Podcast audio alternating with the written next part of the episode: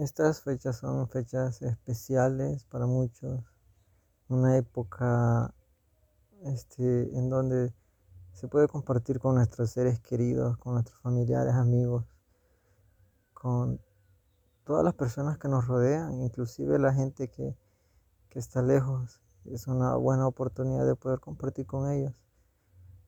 Y en lo personal, eh, hemos tenido en casa una costumbre o tradición más que todo de cada año poder tener este, a mis sobrinos acá y divertirnos con ellos, compartir con ellos, con, con mis hermanos.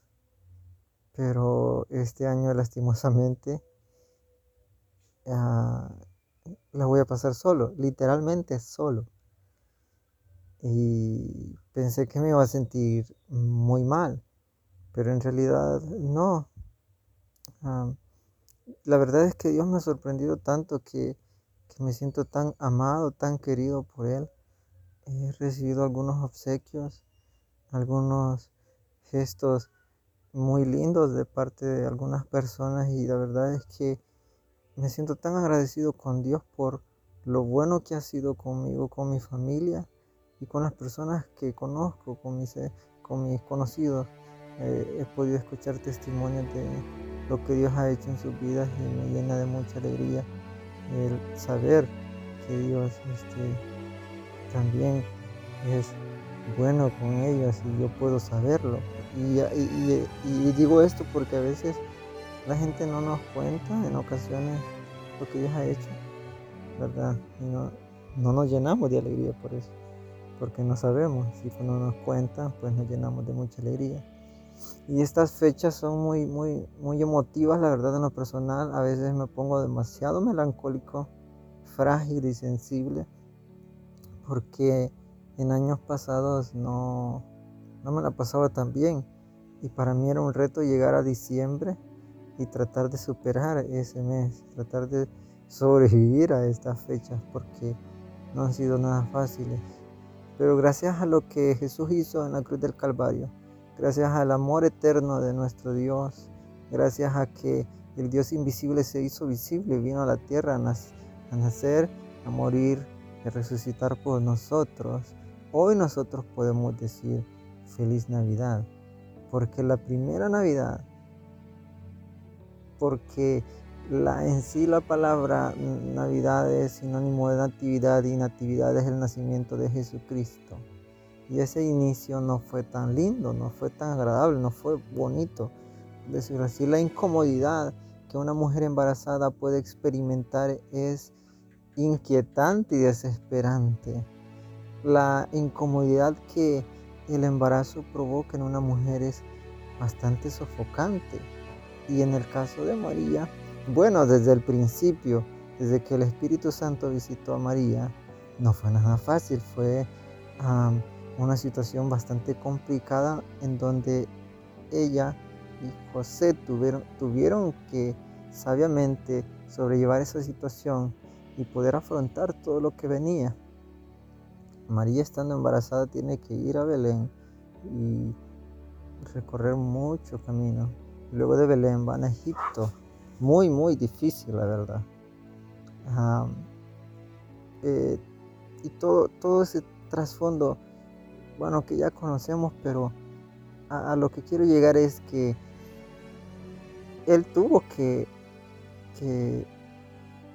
experimentar ese, esa incomodidad, tanto Jesús como María, porque ya habiendo nacido Jesús y eso que tuvo que nacer en un establo y en un pesebre en donde se le daba alimento a los, a los animales, esa incomodidad, y luego tener que huir Egipto porque su vida corría peligro.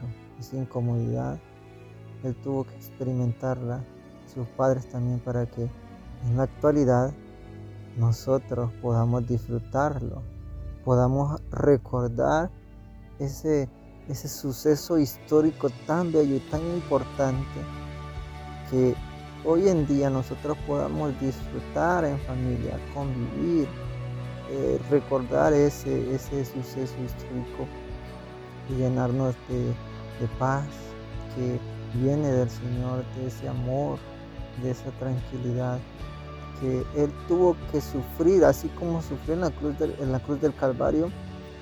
Ese sufrimiento ahora nosotros podemos disfrutar de ese sacrificio. Él tuvo que soportar la incomodidad de muchas situaciones para que hoy nosotros podamos disfrutar. Y eso es en sí lo que debemos de tener presente, el sacrificio que Dios hace por nosotros, esos gestos de, de amor que tiene para con la humanidad. Nosotros debemos de recordarlo y no olvidar lo que Él hace por nosotros. ¿Y quién es aparte de eso? ¿Quién es el que lo hace? Es el, el que creó los cielos, la tierra, el universo entero y cada estrella y que sabe la cantidad y el nombre de cada estrella, si se es específico y tiene un plan específico para sus hijos. Ese, ese Dios que se tomó la molestia de hacer tantas cosas por nosotros.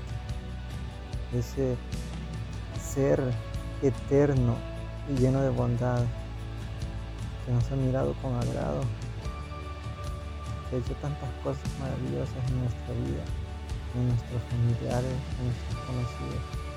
Ese Dios que quiere que nosotros tengamos una vida tranquila, una vida llena de amor, de paz, y aunque ah, parezca, por decirlo así, eh, opuesto a la realidad que se vive, nosotros los que somos hijos de Dios reconocemos eso, que aún en medio de la dificultad, la paz de Dios está ahí, el amor de Dios, aunque nos sintamos olvidados, siempre Dios está ahí con nosotros y no estamos solos.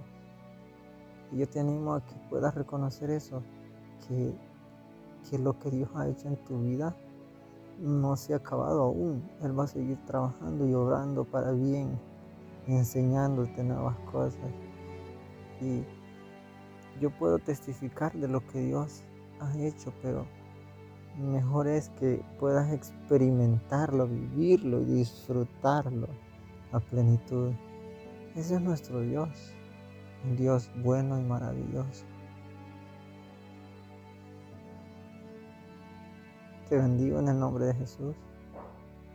Que Dios te dé paz, que te bendiga, que guarde tu entrada y tu salida que de generación en generación puedas ver lo que es el poder de Dios en tu vida. En el nombre de Jesús. Amén.